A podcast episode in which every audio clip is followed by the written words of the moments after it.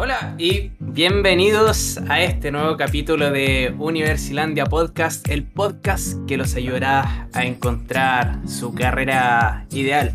El día de hoy reseñaremos la carrera de arquitectura, una estudiante que va en quinto año y como siempre nos encontramos con nuestro amigo Alex Terán. ¿Cómo te encuentras Alex? Bien, ¿y tú Ítalo? ¿Cómo estáis? Bien, bien, súper bien. ¿Cómo ha estado estos días de, cuarentena y calurosos? Eh, bien, súper bien. Súper bien, bien trabajado. Bueno, eh, les vamos a contar sobre qué es lo que es arquitectura con Isidora Seguel. ¿Cómo te encuentras, Isi? Bien, ¿y tú? Bien, bien, súper bien. ¿Cómo ha estado la, este tiempo de cuarentena para una chica de arquitectura? Bien, porque justo volvió a empezar cuando ya estaba de vacaciones. Bueno, igual no sé si eso es bueno o malo porque ahora como que no tengo nada que hacer. ¿Ya? Pero he aprovechado a descansar. Me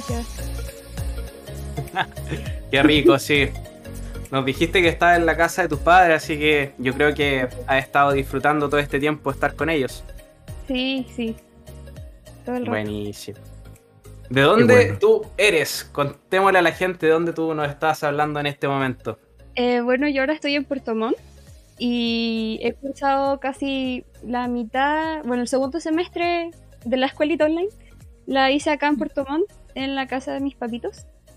Y igual fue una experiencia diferente porque yo estudio en Conce y allá vivo donde mi abuelita. Entonces, como que mis papás no sabían mi ritmo de trabajo, entonces como que se impactaban eh, de que yo trasnochara tanto o se estresaban de, de, mis ritmos de trabajo o de que de repente no nos pescaba mucho porque era como, ¿y si ven a ver una película? Y yo como, no, estoy trabajando, estoy en modo trabajo.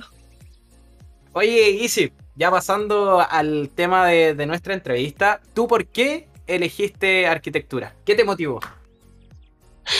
Qué bueno, es una pregunta bastante, bastante fome para responder porque la verdad yo no, no sabía lo que era arquitectura, como que yo quería estudiar muchas cosas, tenía muchas ideas en mi cabeza, quería estudiar, estudiar arte, quería estudiar inglés, quería ser profesora de matemática, de física, de inglés, de todas las cosas existentes.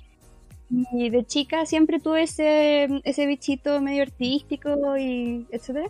Y mi papá siempre me decía, estudia arquitectura, tú estás pintada para eso. Y yo como, papá, no, no quiero hacer casas. Y él como, no, es más que eso. no quiero hacer Y yo como, oh, bueno.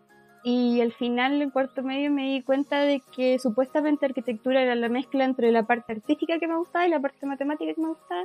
Y dije, ah, ¿será? Y me metí, y fue el error más grande de mi vida, me metí sin haber investigado más. Porque me metí solamente con esa idea. Y, y nada, nada que ver con eso. O sea, la, la carrera no es para nada solo eso. Para nada. Entonces fue, fue difícil. Pero al final creo que fue una buena decisión.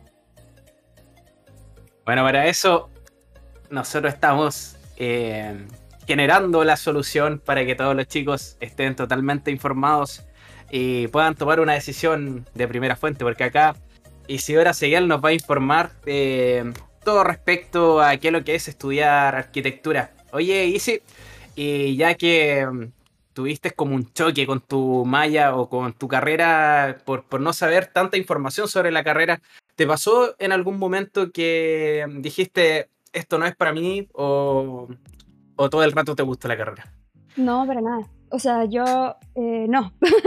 yo voy en quinto hora, pero no es que esté cursando el, el, el, décimo semestre, voy, me atrasé un año. Entonces técnicamente ahora recién terminé el octavo semestre del cuarto año.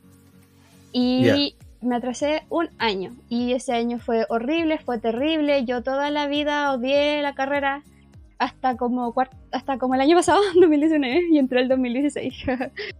y la odié todo ese tiempo con la esperanza de que en algún momento me iluminara eh, la luz, no sé. Igual no siempre fue terrible, no, todo, eh, no, fue, no siempre fue todo terrible porque por algo igual seguí, pero me acuerdo que el primer semestre no entendía nada, no entendía absolutamente nada nada. Y, pero igual era como divertido en cierto modo de que no es sentarse a estudiar un libro o sentarse a hacer ejercicios como lo podría hacer en otra carrera, o como lo hacía en el colegio, que eso era lo que yo hacía, llegaba al colegio y me sentaba a leer, a estudiar, a hacer resúmenes. Esto para nada es eso, solo hay algunos ramos teóricos en donde vas a hacer eso. Y eso igual era un poco más dinámico y eso igual como que me entretenía. Y, y todos los semestres tenían un poquito de algo que me iba sumando y que me hiciera querer seguir, pero igual en la mayoría siempre era como, ya me quiero salir, me quiero salir. Y mi mamá en un momento me dijo como, ya, si te quieres salir, sálete pero ¿a qué te vas a meter? Y yo, no sé, no sé, no sé. Así que dije, ya, sigamos aquí hasta que tenga otra idea. Y al final me terminó gustando antes de que se me ocurriera otra idea. Así que al final me quedé acá. Y ahora estoy en mi, en mi salsa. ahora estoy contenta.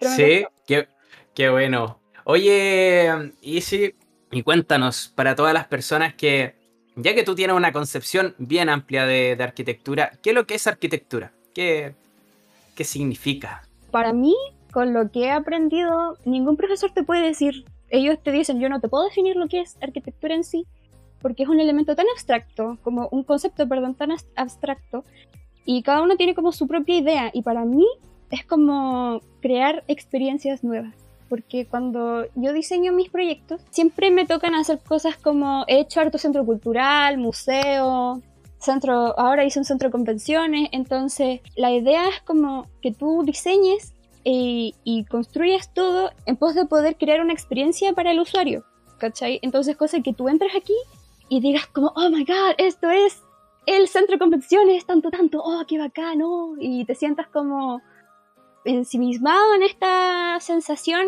que yo proyecté para ti, ¿cachai? Claro.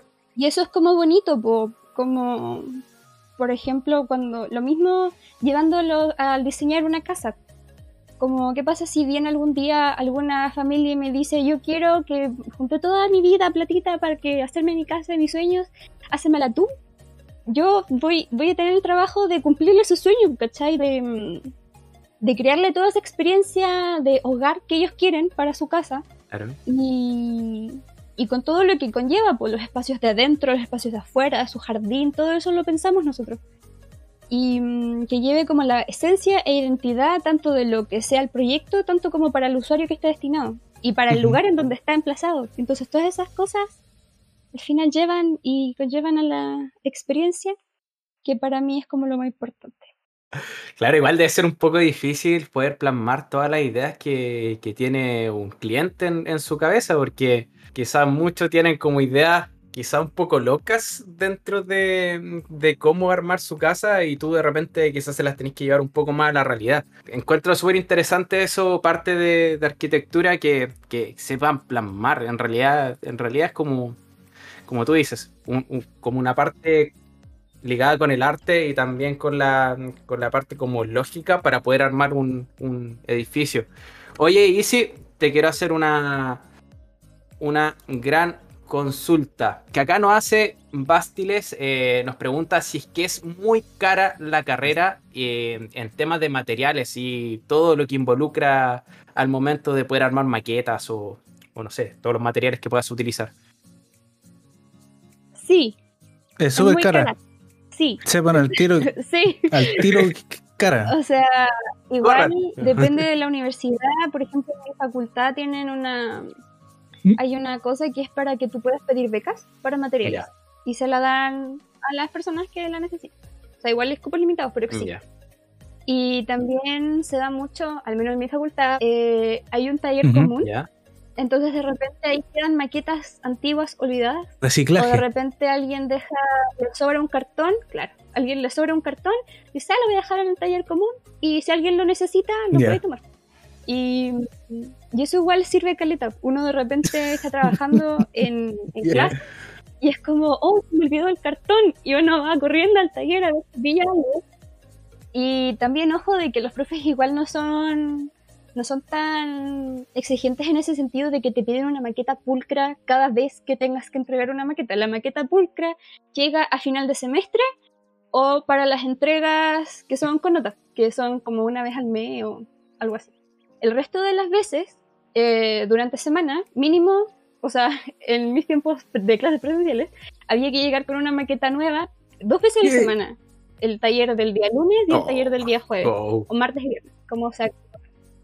Entonces tú esa misma maqueta la haces una vez y la vas reciclando. O sea, la base la haces una vez y esa la empiezas, le empiezas a agregar cosas o después le sacas.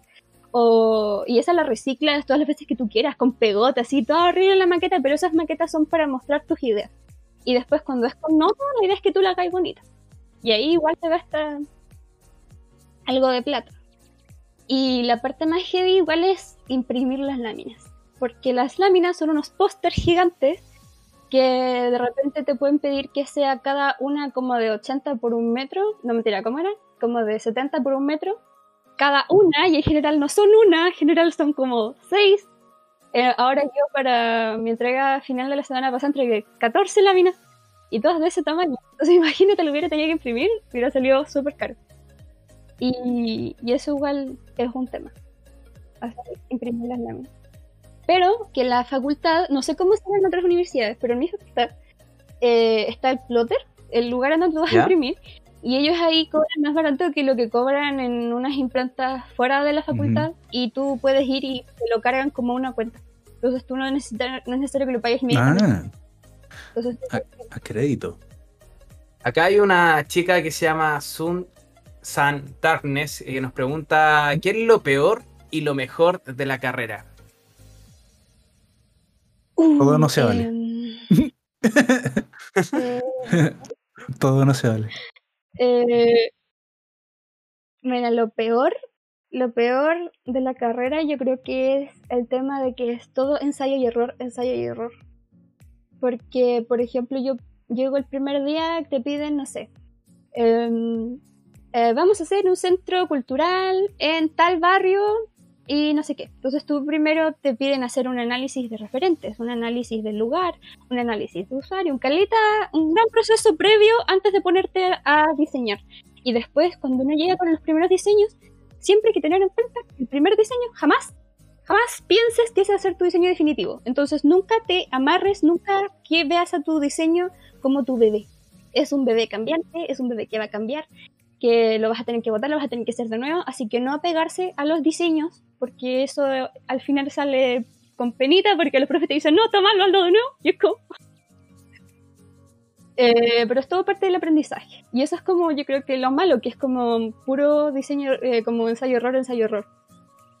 Y bueno, lo bueno es que igual es divertido. o sea, a mí me gusta el hecho de no tener que, mm, estudiar todo el tiempo, porque, por ejemplo, mm, eh, yo cuando hago mis maquetas o hago mi, mi, trabajo general, siempre estoy como con una serie en la esquinita de la pantalla y puedo hacer las dos cosas al mismo tiempo porque no necesito toda mi concentración así como así focus focus porque cuando iba en el colegio punto tú me pasaba que si tenía que estudiar cualquier cosa fuera lo que sea no podía estar así, viendo tele o escuchando música porque me distraía. En cambio esto como que necesitáis un constante boom así como de alguien que te está hablando o escuchar música para concentrarte y para darte energía para seguir. Y eso igual es bacán y que se puede trabajar como con los amigos y entre todos nos ayudamos. Eso es como lo bonito. Mm. Qué bueno, Easy. Eh, totalmente, yo creo que es totalmente... Eh, tienes que tener tolerancia a la frustración porque los profes obviamente son críticos de primera. Yo creo que la primera vez que te corrigieron de haber sido un poco duro o igual eran como compasivos con el alumno. Eh, depende del profesor que te toque, porque hay de todo, te voy a mirar de todo. Hay de todo, de todo, de Me lo imagino como Masterchef cuando llegan con el plato, algo así. ¿Y te hacen llorar? Sí, tal cual. Ay, sí, a veces. Yo nunca he llorado enfrente del profesor, pero no enfrente de él, porque detrás de cámara puede que sí. claro. pero, pero no es heavy. Igual siempre hay que tener en cuenta que los profesores si te dicen que tu trabajo está malo y solamente te dicen, no, es que está malo, tú tenés que insistir hasta que te expliquen por qué. Yo me acuerdo de mis profesores igual eran súper pacientes conmigo y de repente lo sacaba de quicio porque yo, que profe, no entiendo. No entiendo por qué no está bien. Si yo lo veo, yo veo que yo, si yo dije que quería el espacio abierto, yo lo veo abierto aquí porque usted me dice que no. Y es como, es que si puse esto aquí. Y yo, profe, pero es que eso es lo mismo, no entiendo por qué. Y no entiendo, no entiendo, no entiendo. Y ellos como, ya, ok, te explico de nuevo, te explico de nuevo. Insistan, aunque no les quieran explicar, exijan su derecho a que les respondan. Porque muchas veces de repente son tan duros contigo que te da vergüenza decirle, profesor, por favor, me explica por qué lo hice mal. O, profe, me explica no, que no entendí. Eh, tienen que hinchar hasta que se queden sin dudas, porque después van a llegar a su casa, van a querer corregir lo que les dijeron que estaba malo y no van a saber cómo hacerlo. Y uno que se queda con dudas o, o no quedaste claro, eh, que si no sabes cómo seguir, también pregunta, profe, no sé cómo seguir porque tal cosa. igual ellos no te pueden decir textual cómo seguir porque el proyecto es tuyo, no de ellos. Pero deben guiarte, deben poder darte pistas para que tú encuentres tu camino. En esta Pero igual no tienen cierto como margen de error, por decirlo de alguna forma, de, que está en juego el tema de la creatividad o, es netamente como con técnicas que tienen que ser de esta forma y así, ¿no? Eh, no, o sea, hay técnicas, las cosas que son estrictas que tú sí o sí debes como cumplir, te las empiezan a exigir ya cuando ya eres más grande, así como en segundo o tercer año, que son como las normas para construir, como tales metros cuadrados en tal zona son permitidos, o en esta zona se permite hasta tal altura, así que solamente puedes construirte aquí. Esas cosas te las piden después, en el primer año. O, o, tener cierto criterio estructural, pues no podéis poner como un espacio gigante de 30 metros sin ningún pilar entre medio, o sin viga. Como que esas cosas después te las empiezan a pedir. Ahora, vamos a pasar a la segunda sección de este programa eh, para pasar a la malla. Pero primero, tenemos que hablar sobre la empleabilidad de arquitectura. La empleabilidad de arquitectura el primer año es de un 74,2%, el segundo año un 81,7%, también tenemos el ingreso promedio. El ingreso promedio en el primer año es de 795.872 pesos. El segundo año, 941.553 pesos. Para todas las personas que quieran estudiar arquitectura y tengan estos datos que los sacamos de mifuturo.cl. Ahora vamos con la malla. Em, vamos con detalles. detalles, detalles. Eh, con respecto a la malla y, entrar a, estudiar arquitectura easy. Bueno, siempre repito los ramos que hay como para hacer como una introducción, ¿cachai? Ah, ¿yo eh, te doy opiniones o no te digo nada? Claro, o sea, en realidad lo digo y tomamos como lo más extraño, se podría decir, o, lo menos evidente se podría decir, porque aquí ah, tiene arquitectura contemporánea, análisis de proyectos, expresión arquitectónica, arquitectura y estructuras, orientación profesional y comunicación. El que más me llama la atención, y que no tiene, no sé si, es que tenga en el primer semestre orientación profesional. ¿Por qué? No entiendo. Eh, yo creo que es para que para la gente que no sabe lo que es arquitectura. Es que no, nunca te definen lo que es, pero yo creo que te dicen más o menos como a lo que puedes aspirar después. Eh, la verdad, ni siquiera, lo único que me acuerdo de esta clase, lo único que me acuerdo, te juro que, mala que soy, pero lo único que me acuerdo es que la profesora dijo, no esperen ganar plata cuando salgan de aquí, porque quizás eh, ganen el sueldo mínimo con suerte. Y yo me acuerdo que pensé, oh my god, ¿cómo va a ser eso? Hasta aquí Es lo único que me acuerdo, no me acuerdo nada más. Pero, pero hace eso para estar profesionalmente. Es como la bienvenida. Claro, es como. no sé, como que eso Y con respecto a, a, todo lo que tiene así como arquitecturas, arquitectura de estructura, arquitectura contemporánea. Arquitectura contemporánea me imagino que es como historia de arquitectura, ¿no? O Exactamente. Yo me acuerdo que ahí la profesora nos yo escuché ahí por primera vez lo que era Le Corbusier o la, o la Hadid, etcétera, etcétera. Ella, la profesora en ese tiempo era la profesora María Dolores. No sé si todavía seguirá haciendo ese ramo. Em, explicaba todas estas cosas, por pues, los distintos arquitectos eh, más nombrados, los edificios más conocidos y quienes los construyeron, un poco de historia. como eso. Me acuerdo haber tenido que hacer un trabajo sobre algún edificio icónico, cómo explicarlo así, como este edificio fue construido en tal año por tal arquitecta, ¿Y, tiene esta forma porque esto o, o construirlo nomás y mostrar de quién, lo, de quién fue? Eh, claro, pues, o sea, la idea igual es como tratar de entender un poco la idea del arquitecto, de que por qué lo construyó así, pero no tanto parte técnica. Eh, la idea es como nomás empezar a ver lo que es eh, una construcción y los arquitectos conocidos, como por un poco de cultura general. Pero donde uno empieza a ver eh, más formas, así como por qué esto es así, por qué esto está construido así, eso es el análisis de proyecto, que ese es taller, Ujú. taller número uno. Ahí te enseñan por primera vez a hacer realidad tus sueños, ¿ya? Como Ya. que te hacen tener tus ideas y hacerlas en un proyecto. Entonces Ujú. ahí por primera vez te enseñan esa coherencia de que por qué esto está construido así, por qué yo lo hice así, etc. Como que en la práctica vas, aprendes mejor de la coherencia de las cosas.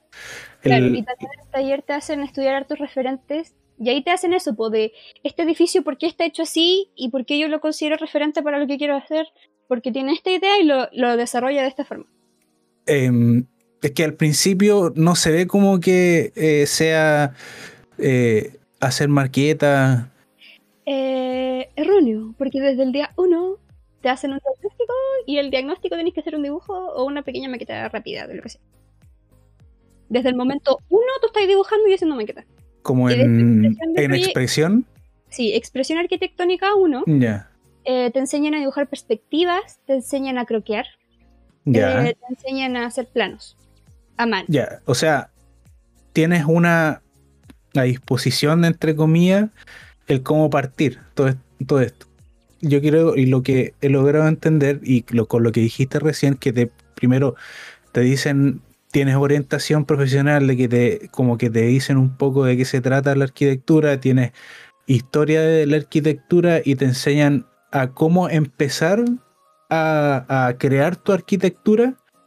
La, la- la creatividad como que se va desarrollando en el tiempo, me imagino. Claro, aparte que eh, lo que los profesores siempre nos dicen, tú nunca vas a inventar la rueda. Así que no crean que van a tener que empezar a hacer, inventar así como el próximo monumento histórico de no sé qué. No, no, como que... eh, de hecho, siempre te piden analizar referentes. Y los referentes son edificios que ya existen y tú de esos tomas ideas para tu proyecto. No es que lo vayas a copiar, pero de ahí sacas ideas. No es como que tú tengas que hacer todo, absolutamente todo desde cero, desde tu cabeza, todo, todo. En, en la parte de análisis de proyecto, y sí, ¿qué, ¿qué es lo que ven ahí? O sea, yo como ingeniero me imagino algo, pero no creo que sea así. Pero, Eh, ese es taller. En taller era el ramo que yo antes decía que era de cuatro horas y que es dos horas a la semana, son ocho horas a la semana. Y ahí- sí, y ese es como, yo lo, yo lo veo como pasar de nivel, porque todos los años hay taller y cada vez se van poniendo un poquito más difícil, pero nunca dejas de aplicar lo que ya aprendiste, siempre es como una sumatoria, una sumatoria.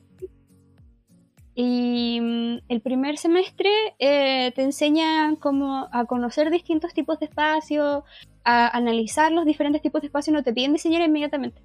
Yo lo Ya. primero que hice eh, fue analizar un, un- un pequeño espacio de la universidad. Me acuerdo que fuimos a analizar un pequeño parque que está al lado del plato de Lode y teníamos que ver como qué cosas hacía la gente ahí, ver cómo se comportaban, ver cómo era el espacio, cuáles eran como sus bordes, eh, etcétera, como, etcétera.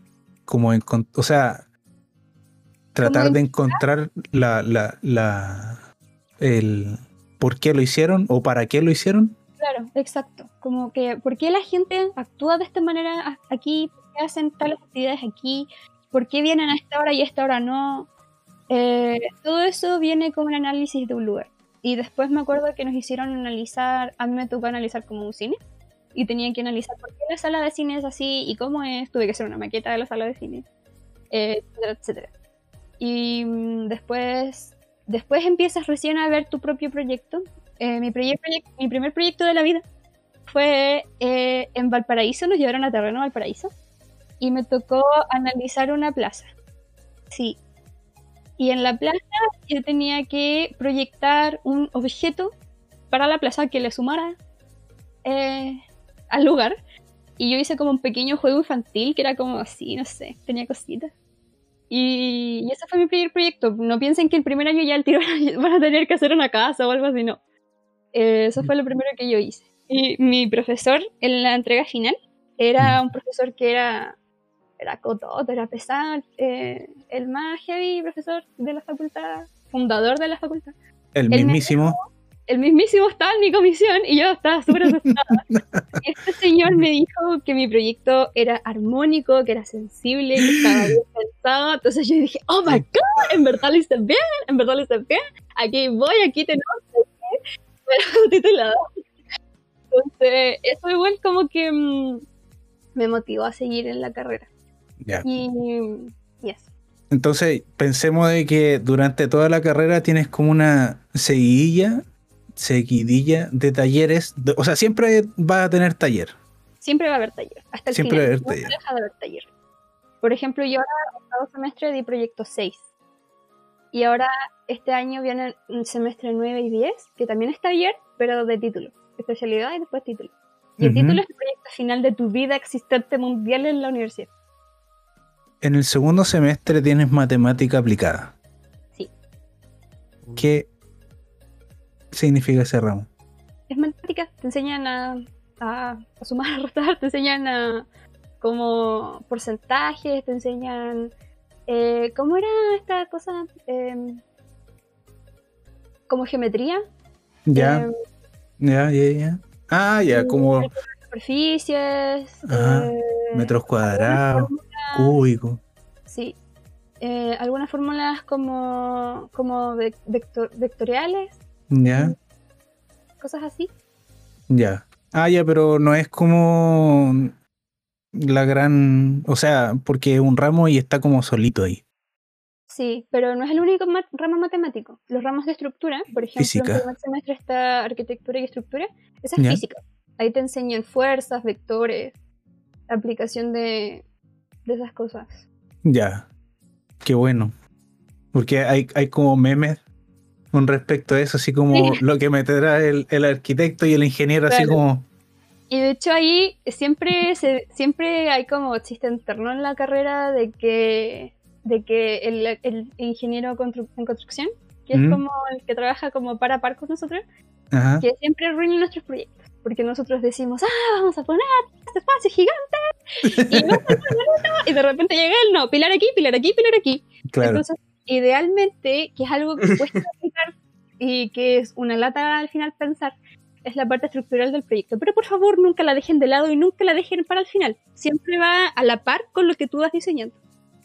Porque siempre pasa como, ah, ya voy a hacer todo este proyecto, me va a quedar bonito, mi auditorio va a tener todas estas cositas. Y después te tienen que coincidir los ejes estructurales para que no se te caiga Claro. y siempre cada tantos metros hay que poner un pilar o una viga y si no vas a poner pilares tienes que pensar el material eso ya es más, más adelantado no se asusten para el primer año pero mm, pero es algo que hay que considerar porque si no se te va a caer y el profesor solo te lo va a decir como no eso se te va a caer Claro. y no te lo va, no te lo va a No, no, no es viable, digamos. Claro. Entonces nunca dejen esos ramos de lado ni los miren en menos porque son muy importantes.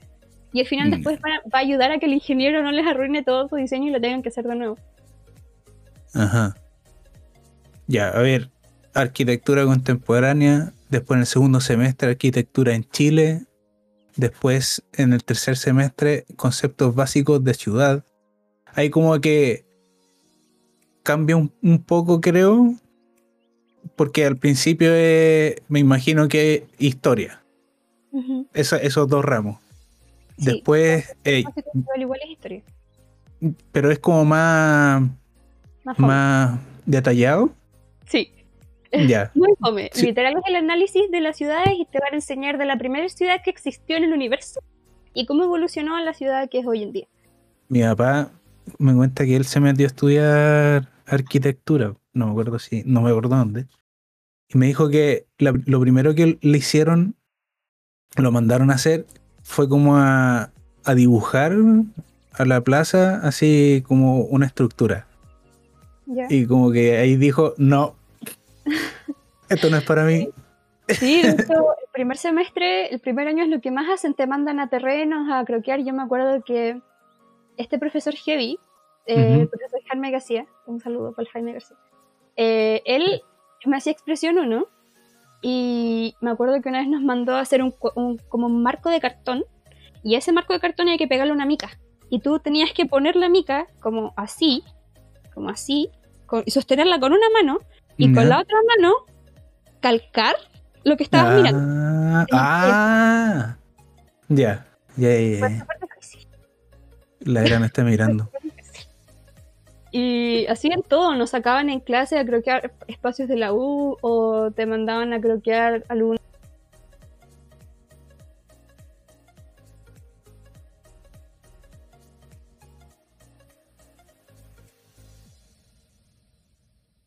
lo revisaba a ver si estaban bien o estaban mal. O sea, igual tenéis, hay que ser como bueno para ese tema de, de, eh, salir y... O sea, ah, sí, sí.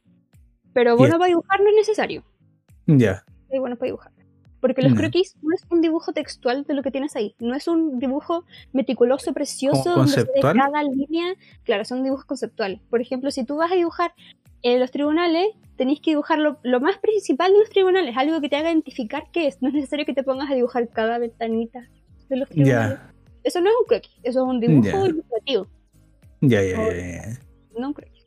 Ajá. Un tip, porque yo me acuerdo que mis compañeros, bueno, yo también, porque yo soy súper detallista, me estresaba porque quería hacerlo perfecto y el profesor como, no, no quiero que lo hagas perfecto, hazlo así no. Los croquis decían, no se demoran más de dos minutos en hacer un croquis. Y yo como, ay, ¿cómo voy a hacer todo eso en dos minutos? Pero claro, puedes hacer así, ¿no? Aquí veo un ramo que tiene tres ramos, que es expresión arquitectónica 1, 2 y 3. Súper bacán ya, expresión arquitectónica 1 era lo que te decía que te enseñan a hacer croquis, perspectivas y planos técnicos. Ahí te enseñan dónde van las cotas, cuáles son los ejes, cómo se dibujan los muros, espesor de muro y todas esas cosas te las enseñan ahí. Después en expresión 2 te enseñan a hacer como a pasar a 3D los conceptos. Por ejemplo, ese, ese ramo era como complicado porque es súper abstracto. Esa cosa sí que es abstracta. Por ejemplo, yo me acuerdo que sí, en maqueta por ejemplo, el profesor nos decía, maqueteen el vacío. Y como, ¿qué, qué es eso? O, o maqueteen, eh, no sé, la flexibilidad. ¿Y tú cómo maqueteas eso? Y, era difícil, pero, pero al, final, al final sí se puede. Y lo mismo, siempre preguntan al profesor. Y, y, ahí te hacen llevar hartos materiales. Yo me acuerdo que tuve que comprar harto, plum, harto plumavit compactado, no sé cómo se llama que son esos paquetes de plumavit que viene durito, y esa cosa tú la tenías que cortar y hacer hoyitos y ponerle palitos y pegarle. Por favor, nunca usen silicona caliente con el plumavit, se van a quemar las manos y se les va a derretir la maqueta. Me pasó. Ay, qué eh... ¡Ay, no! Del principio yo era súper manca. Me acuerdo que, eh, el primer semestre en arquitectura y estructura, de hecho, me hicieron hacer una de palitos de maqueta de 4 milímetros. Y son gorditos por 4 milímetros gorditos, tenéis que cortarlo como con una sierra y demora a cortarlo con cartonero. Entonces yo impaciente empecé pa, pa, pa, pa. ¡Cha! La lonja de dedo se fue. Y me corté. Ah. Pero yo me cortaba así poquito, porque tengo compañeros que se han cortado mal, así como hospitalito. Yo, estar cuidadosos, por favor, con eso. Oye, y, sí, y, con respecto a los talleres y, los profesores y todos los ramos que sean de arquitectura al 100%, digamos, el, ¿cuál es como el, el, enfoque que te dan como profesional o como futuro profesional que los profesores da para que trabajes en un en, cierto lugar o para que hagas tus propios proyectos o, eso ya depende de cada uno? Depende de cada uno, pero ellos si te enfocan en algo, siempre es a respetar el, entorno en donde estás construyendo. Siempre, siempre te, te enseñan, te inculcan eso de que tu proyecto tiene que ser la pieza faltante en el puzzle, no algo monstruoso, horrible que llegó aquí como a romper y a dejar todo feo. Como que tiene que ser algo que sume. Eso es lo que siempre te, te enfocan. Aquí como que se justifica lo que estás diciendo con arquitectura y medio ambiente, ¿o no? También, pero eh, también sí, pero eso de respetar el entorno no necesariamente en el ámbito sustentable ambiental, sino que a la vista. Armónicamente. Claro, que se vea armónico, que sea algo que, aporte al paisaje, no que lo rompa. Y si lo quiere romper, que esa sea tu idea, porque de repente la idea del proyecto es que esto sea un hito reconocible, que, mm, que rompa todo el paisaje existente, que tenga esta idea. si esa es tu idea, está bien, pero tiene que estar bien justificada, porque no se puede hacer eso en cualquier lado. Como que eso se refiere. Y también en arquitectura y medio ambiente te enseñan a aplicar técnicas eh, pasivas y activas de, mm, eh, de sustentabilidad, tanto en materiales como en la parte energética y, eh, y en todas esas cosas sustentables. En, en el segundo año veo que tienes inglés y ese, ese inglés es como inglés normal o es inglés específicamente para algo dentro de arquitectura? Es básico. En inglés, ah, en inglés 1 eh, yo me eximí, porque puedes dar una prueba para eximirte y no lo das. Pero por lo que sé, les enseñan inglés básico y después en inglés 2 tengo entendido que les enseñan algunos conceptos más técnicos. Pero igual te puedo eximir. Yo me eximí de los dos. Ya, ya, ya. Bueno, ya el, ya que hablamos sobre el primer año, el principio y un poquito del segundo año, aquí estoy viendo de que tienes un ramo que, o tuviste un ramo que se llama sistemas. Uno, la estructura. Y, ese continúa por uh, dos semestres más. Sí, sistemas 1, 2 y 3. ¿A qué se refiere con sistemas? ¿Anda como eh, tipos de cosas? Claro, o sea, habla de los sistemas estructurales por ejemplo, ahí te van a enseñar el tema del hormigón, la madera, eh, sus aplicaciones, eh, cómo funcionan. Em, también te enseñan como las partes de las cosas. así como, eh, por ejemplo, no me acuerdo muy bien, perdón, dime, dime, dime. Sí, ¿Qué? ¿No? dime, dime, que querías decir ah, algo. Es que como dijiste que te enseñan el hormigón y todas esas cosas, es como como que te enseñan a saber cuándo usar cierto, cierta cosa o... Eh, no, eso te lo enseñan en conceptos estructurales. ¿Ya? Em, porque acá eh, habla de sistemas como sistemas, o sea, todas las partes de cada cosa. Por ejemplo, yo me acuerdo que en sistemas 1 y 2 hacíamos escantillones. ¿Qué es un, un escantillón? Es una parte Como, la, pared. ¿Ya? Es cortarla como una torta para ver todas las capas que tiene adentro. Ya. Entonces, eso te enseñan, como la capa más exterior es la capa revestimiento exterior. Adentro tiene que ver la cámara de aire, adentro tiene que ir, no sé, el palito de madera de tanto por tanto, de tal tipo. Eh, después, cuando ocupas madera, tiene que ir con estas cosas para que no se humedezca. Cuando ocupas hormigón, tiene que ir con tantas cosas alrededor. Eh, la parte de las fundaciones, que es como la patita que se agarra de la tierra de tu, de tu edificio te enseñan a hacer esas cosas y después en sistemas 3 es mucho más específico porque cada vez más va más hacia adentro y en Ajá. sistemas 3 ya te enseñan el tema del alcantarillado, los tipos de llaves de agua, los tipos de water, cosas así. tipos de water. ya eso no, pero, pero sí, te enseñan todas esas cosas. eso no. La, lo, las canales eléctricos y todas esas cosas. Ya. Mm.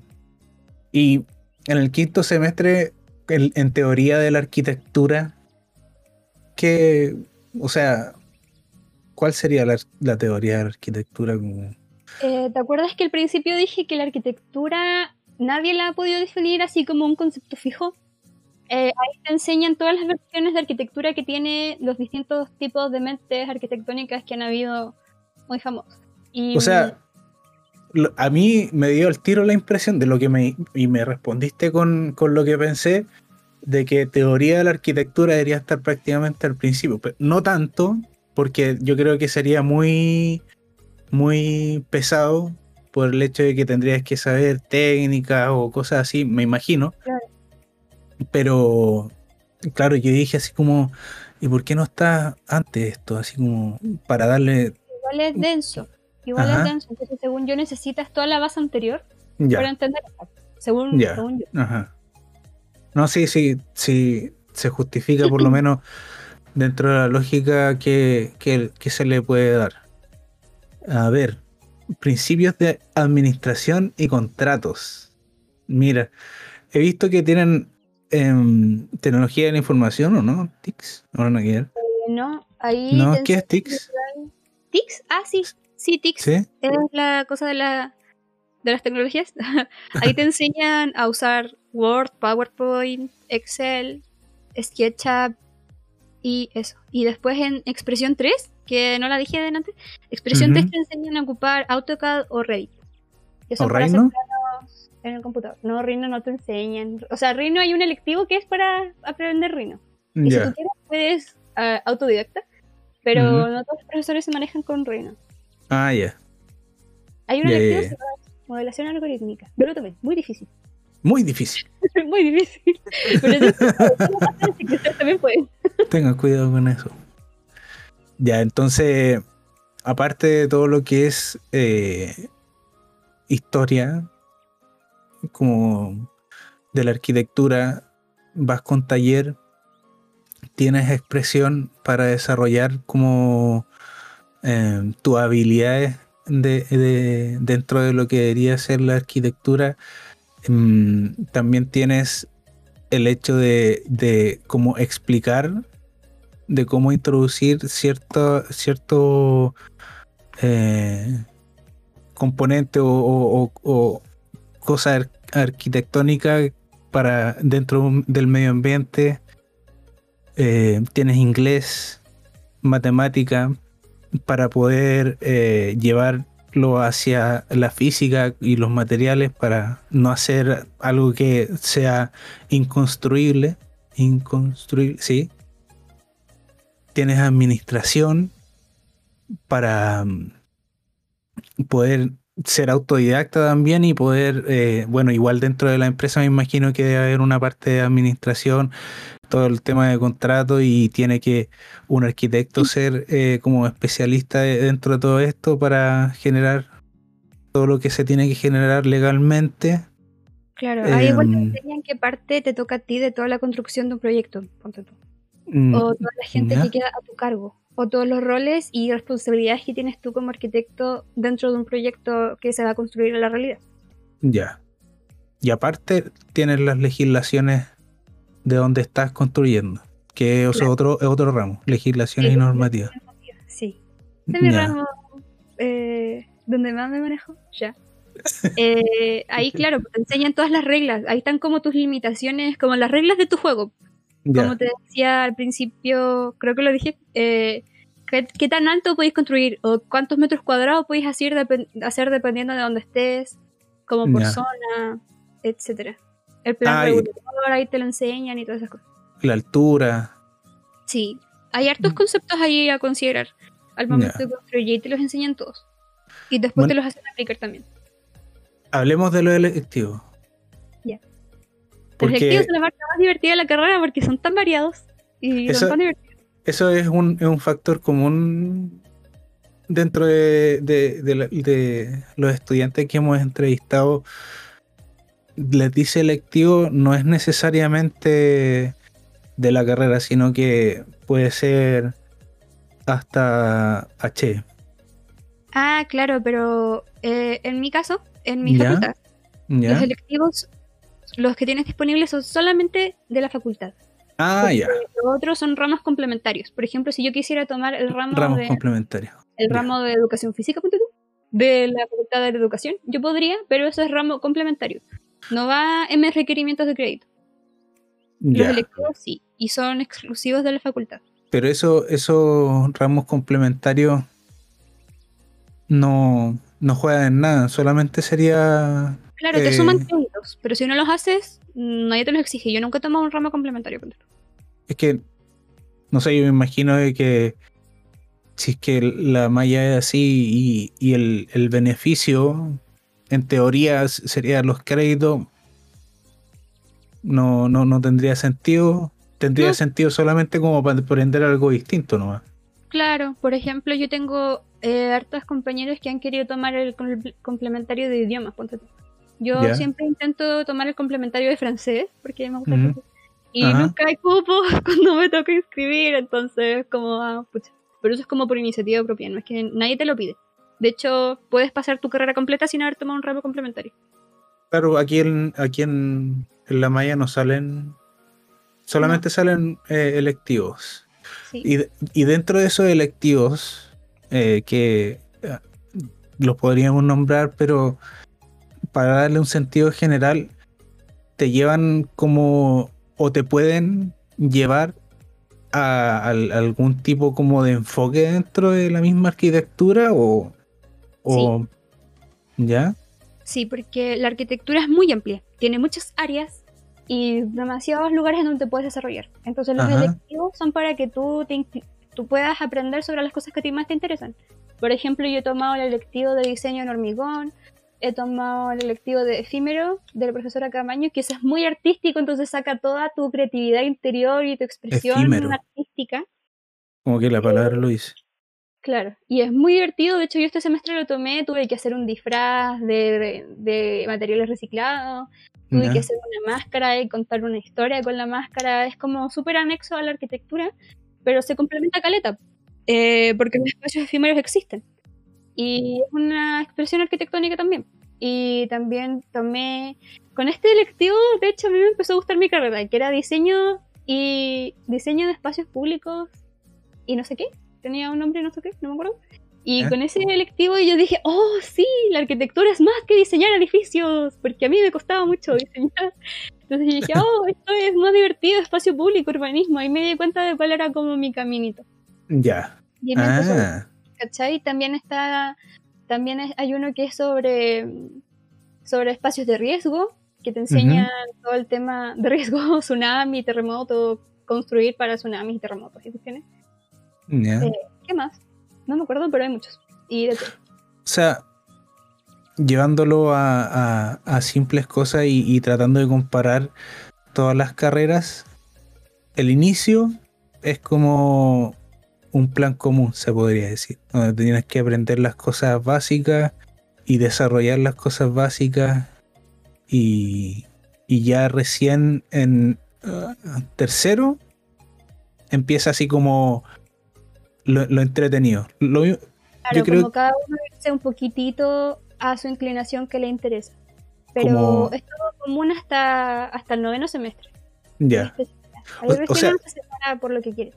Claro, o sea, me refiero a que en el, en el quinto semestre es cuando ya puedes decir así como elegir, entre comillas, que es el electivo. Claro. Como tener ahí como algo distinto a... Ya. Y hay caleta de electivos, hay muchos, muchos, muchos para escoger. Ah, no sé si tantos, pero hay, hay muchos. Según yo son como 10 o 15 o 11 electivos. Si es que estoy dando mucho, mucho, quizás menos, pero es caleta. Hay caleta de opción. Y, oye, y sí, ya, ya como para terminar el, esta parte de la malla misma, si es que existe como... Mm, a ver, primero, alguna especie como de práctica se podría decir. ¿Qué práctica? No sé si tanto así. Me refiero, por ejemplo, de que eh, los manden a cierto lugar a apoyar o, lo que sea. O si es que existe algún programa en donde, no sé, lo mismo, donde tengan que ir de como arquitectos junior, se podría decir, a una construcción mandados por la universidad. Donde... Eh, es que según yo, esa es la práctica la práctica. Eh, los profesores muchas veces ofrecen. Va a haber algún profesor que va a estar ofreciendo práctica tanto en su oficina o para la oficina de alguien que conoce. Por ejemplo, yo ahora estoy haciendo mi práctica en la unidad de proyectos de la UDEC con unos profesores. y un grupo de compañeros. y, y, esa es una posibilidad que abrió ese profesor, ¿cachai? Ya pasando a la tercera sección de este programa, donde al estudiante le preguntamos si es que tiene algún tip o hack que ha ido evolucionando durante su carrera para poder prestar más atención o hacer los, los ramos más llevaderos. Em, constancia. Hay que ser constante. Y por favor, nunca dejen de preguntar. Si el profesor les dice, ay, pero yo te expliqué, tú di, no, no entendí. Y me lo explica de nuevo, hasta que yo comprenda. Y no digan, ah, sí, sí, profe, sí entendí. De mentira, porque después tienen que ir con la duda y eso no los ayuda a ustedes y no, los, y no ayuda a nadie. Así que no tengan miedo de preguntar. Acuérdense de que tienen ayudantes, los ayudantes sirven mucho. Así que pregúntenle al ayudante. Y trabajen con sus compañeros. Háganse un grupo, eh, traten de tener un grupo de contención donde se puedan ayudar, resolver dudas y trabajar en equipo. Pero ¿y, si, ¿y qué pasa si yo soy una persona súper introvertida? Es que de hecho yo era así, yo entré y, estaba solita, yo el primer día llegué, estaba sola, me sola. Comiendo solita. Eh, sí, literal. y me acuerdo que tuvimos que hacer un, trabajo en grupo y unas niñas me dijeron, ay, está con nosotras. Y como, bueno. Y yo siempre tuve el mismo grupito, éramos como cuatro y siempre, hasta el día de hoy, seguimos andando a las cuatro. Y nos apoyamos entre las cuatro, y somos cuatro, y entre nosotros hacemos los trabajos. Pero igual, divers igual traten de diversificar su grupo. Eh, si bien está bien tener tu grupo, igual la idea es trabajar con hartas diferentes personas para lo mismo que yo decía antes, pues diversificar tu perspectiva. y, y eso. También muchas gracias por los consejos para, para todos los chicos y decirles que arquitectura es eh, una carrera donde hay que trabajar en equipo, y no sean egoístas, chicos, porque hay muchas personas que entran a la universidad y son muy egoístas. También otra cosa, eh, no se queden solo con, lo que les enseñan en la facultad. Sean autodidactas, investiguen más allá, lean más allá, lean la bibliografía que les dan, porque siempre dan una en cada ramo, leanla, yo nunca la leí, y me pasó lo... y también em, aprendan a usar bien los programas, porque pucha que ayuda. Yo creo que eso de usar los programas es súper importante, sí, porque, por ejemplo, el verano pasado, eh, mi en mi primera práctica me dejaron a cargo un proyecto de renovación de los espacios en la oficina donde estaba trabajando. Y me mandaron como una cosa 3D, así choriza, como súper bonito más que maqueta. Y fue como mucho más, más cómodo, porque no, no era así como que eh, nos teníamos que reunir y la cuestión, sino que fue eh, por Zoom, ¿cachai? Por Zoom, sí. Una de esas cosas. Y ellos como que me iban guiando así como, como que por dentro de la, de, de la oficina virtual, ¿cachai? De que esto iba a ser así, así, así. Y, aparte de cómo está la tendencia mundial ahora con todo lo que está pasando, yo creo que igual es súper importante lo que tú le recomiendas a los chiquillos, de que aprendan de usar los programas.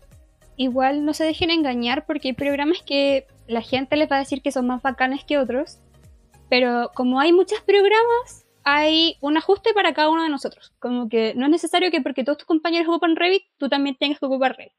No, no es así. Cada programa es diferente y cada uno también es diferente, entonces ocupa el que te sea más fácil a ti. No es necesario que ocupes Revit o, o Rhino o, lo que sea, ocupa el que tú necesites.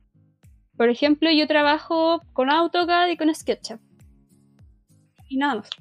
Porque se me echó a perder el Revit. Pero igual ahora que tuve que aprender a usar AutoCAD porque se me echó el Revit, me di cuenta de que es mucho mejor que Revit porque puedo poner otras cosas que en Revit no se podía y, los planos me guiaron mucho mejor y, cosas así. Y también después, por ejemplo, para los renders, la gente dice, ah, no, es que el mejor es Lumion, Lumion, Lumion. Lumion es súper difícil y no todos los computadores lo aguantan. No necesariamente porque la gente diga que es bueno significa que lo es. Hay otros que son mejores. dicen, yo creo que dicen que es bueno porque es difícil. Acá, ¿qué libro académico le recomendarías a los chicos? Sabemos que dentro de una carrera hay mucha literatura que uno puede seguir, pero eh, libros que te hayan servido y que tú encuentras que te enseñan bien, que sea como de un entendimiento más como fácil, entre comillas, dentro de tu, de tu carrera. Mira, un libro que me ha servido desde el día 1 hasta el día de hoy es Arquitectura, Forma y Espacio, del Francis Chink. Es una Biblia. O sea, ahí viene hasta con dibujitos. Te dice, el espacio organizado, lineal, es de esta forma. Y tiene cosas aquí, tiene cosas acá. Y el que es en espiral es así. Y el que es así es así. Y te enseña literal con peras y manzanas. ¿Como la Biblia del estudiante de arquitectura? La Biblia del estudiante de arquitectura es esa, según yo, y el Neufert. El arte de proyectar del Neufert. Esa es como... Sí, Neufert es el autor, pero nosotros siempre hablamos del, Neufert como, como si ese fuera el nombre. De hecho, yo pensaba que ese era el nombre, pero no es el autor. y ah. ahí vienen las medidas de todo. O sea, si tú quieres diseñar una cocina, ahí te dice la altura del mueble de la cocina, el, el tamaño que, que tenéis que dejarle para el pasillo, dependiendo si queréis que puedan pasar dos personas o tres, los Y ahí están las medidas de todo, les juro que de todo, pero igual son estandarizadas con medidas alemanas, así que no, no sean tan literales siempre. Eh, pensar en la persona más alta, al menos yo cuando hago mis proyectos, yo soy muy chiquitita. Entonces, si yo quisiera, podría hacer las puertas de un metro sesenta y está bien. Pero no, no en el más alto, ¿cachai? Trata de hacer las puertas no de un metro ochenta, las de dos metros, de dos metros diez. O sea, pero ahí habla sobre el estándar. Claro, pero y salen todas las cosas. O sea, si yo te digo que salen todas las cosas, salen todas las cosas. O sea, todas las cosas. Todo, Y otro libro muy importante que yo descubrí hace poco, pero que igual me nombraron de, de primer año, pero nunca lo había leído, era La imagen de la ciudad de Kevin Lynch. Ese es muy bueno.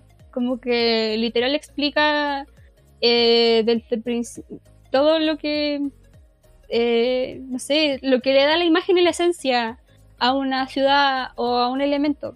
Y eso es lo que a ti te exigen también harto, porque respetes la identidad de un lugar o que tu proyecto tenga su propia identidad o cosas así. Y si no sabes lo que es la identidad, bueno, ahí la puedes encontrar, te la explica. Otro tip que me acordé era que aprendan a separar que la universidad no lo es todo. Yo cuando me eché los ramos era porque toda mi vida era universidad. O sea, yo iba de la universidad a mi casa, a la casa de la universidad y estaba todo el día trabajando para taller y eso me enfermó. Y al punto de que no pude ver tampoco lo que estaba haciendo, como que te cegáis. Entonces no, ya pierdes el foco de lo que estaba haciendo. Así que aprendan a tomarse esos descansos, aprendan a, darse tiempo para ustedes mismos. Suena difícil porque yo me acuerdo que los profes decían, dense tiempo para hacer las cosas que les gusta, pero tienen toda esa tarea para el viernes. Y es como, ¿pero cómo? Es todo un tema de organización. Ahí va el, tema de la salud mental. Sí. Porque si eh. ustedes no están bien con ustedes mismos, con su cabecita, si ustedes no duermen bien, no rinden bien. Y por más que ustedes digan, no, es que tengo que seguir trabajando, tengo que seguir trabajando, si, no se preocupan de su salud mental primero, su trabajo les va a quedar como horrible. Normal. Eso se aplica a, a todo. Sí. En realidad, el, la, el, hecho de, de, pucha, está ahí, estás con muchas cosas, pero, pucha, no sé, una, dos horas para dedicarte a ti mismo en un día no te va a, y de hecho te va a mejorar el rendimiento, así que para que no vean como el, hecho de, dedicarse tiempo como algo malo. Es, es, totalmente bueno. Es lo más principal. Ya que estamos hablando de, salud mental, ¿tú qué hacías para poder liberar estrés y distraerte? ¿O qué haces? era tu actividad favorita? Yo veo series, pero igual, igual eh, te, abruma igual, no, tampoco está, ¿no? Quedarse, que tu descanso sea ver series, porque al final estáis todo el igual día. Estoy pensando.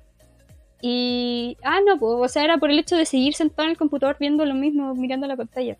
Lo ideal es como hacer otra cosa. Por ejemplo, lo que yo hacía en tiempos normales era que de repente después de clases o de repente cuando estaba demasiado chata, me iba sola a sentarme a tomar un café a donde, a donde fuera, a donde tuviera ganas. Como que me daba ese momento. Y también eso, ese tema de, de, mi mamá me decía así como ya partiste para, para y anda a tomarte lo que quieras y anda a comerte algo y toma cinco lucas y ándate. Igual eso fue un tema, pues, tener el apoyo de mi familia en ese sentido. Y también de repente, si estaba muy chata, mis amigos de repente, que son un poco más eh, libres que yo en ese tiempo, que era súper así, ¡ah! ellos como que me, de repente me agarran y es como, no, suficiente, vamos a, tomar algo, o vamos a caminar un poco. O ya, cállate y vamos a comer algo rico, mire, te traje un dulcecito para que te calmes. Entonces, esas cosas a mí me, me ayudaron, me siguen ayudando a, poder relajar. Pero depende como del si tú en el momento. Pues, si necesito estar sola, ándate solo a donde y te quedas ahí. La, la, la, gracia es la desconexión. Po. Sí, pues. Entonces ahí dependiendo como de lo que necesites, te desconectas de la forma necesaria. Por ejemplo, yo de repente también dibujo o yo también estudio hartos idiomas. Entonces de repente me ponía a escuchar canciones en el idioma que quería aprender, o me ponía a practicar, cosas así, no sé. Bueno, bueno. Ahora definitivamente nos encontramos cerrando este capítulo. Muchas gracias, Easy, por estar acá. Eh, fue un gusto, nos llenaste, nos bañaste de conocimiento porque estuvo súper informativo el capítulo. Y bueno, porque los chicos, los chicos te lo van a agradecer mucho, mucho, mucho. ¿Algo que decir, señor Terán? así el después eh, viene la parte de edición. Eh, para que tengan en las distintas plataformas y así puedan guardar eh, la entrevista. Mm, y eso nomás. Ya le di las gracias a la Isi. Que tengan un buen día mañana también. Le aprovecho de decir que también lanzamos nuestra agenda semanal, así que nos estaremos escuchando y viendo durante estos días. Así que que estén bien chicos. Chao, chao. Cuídense y buena semana.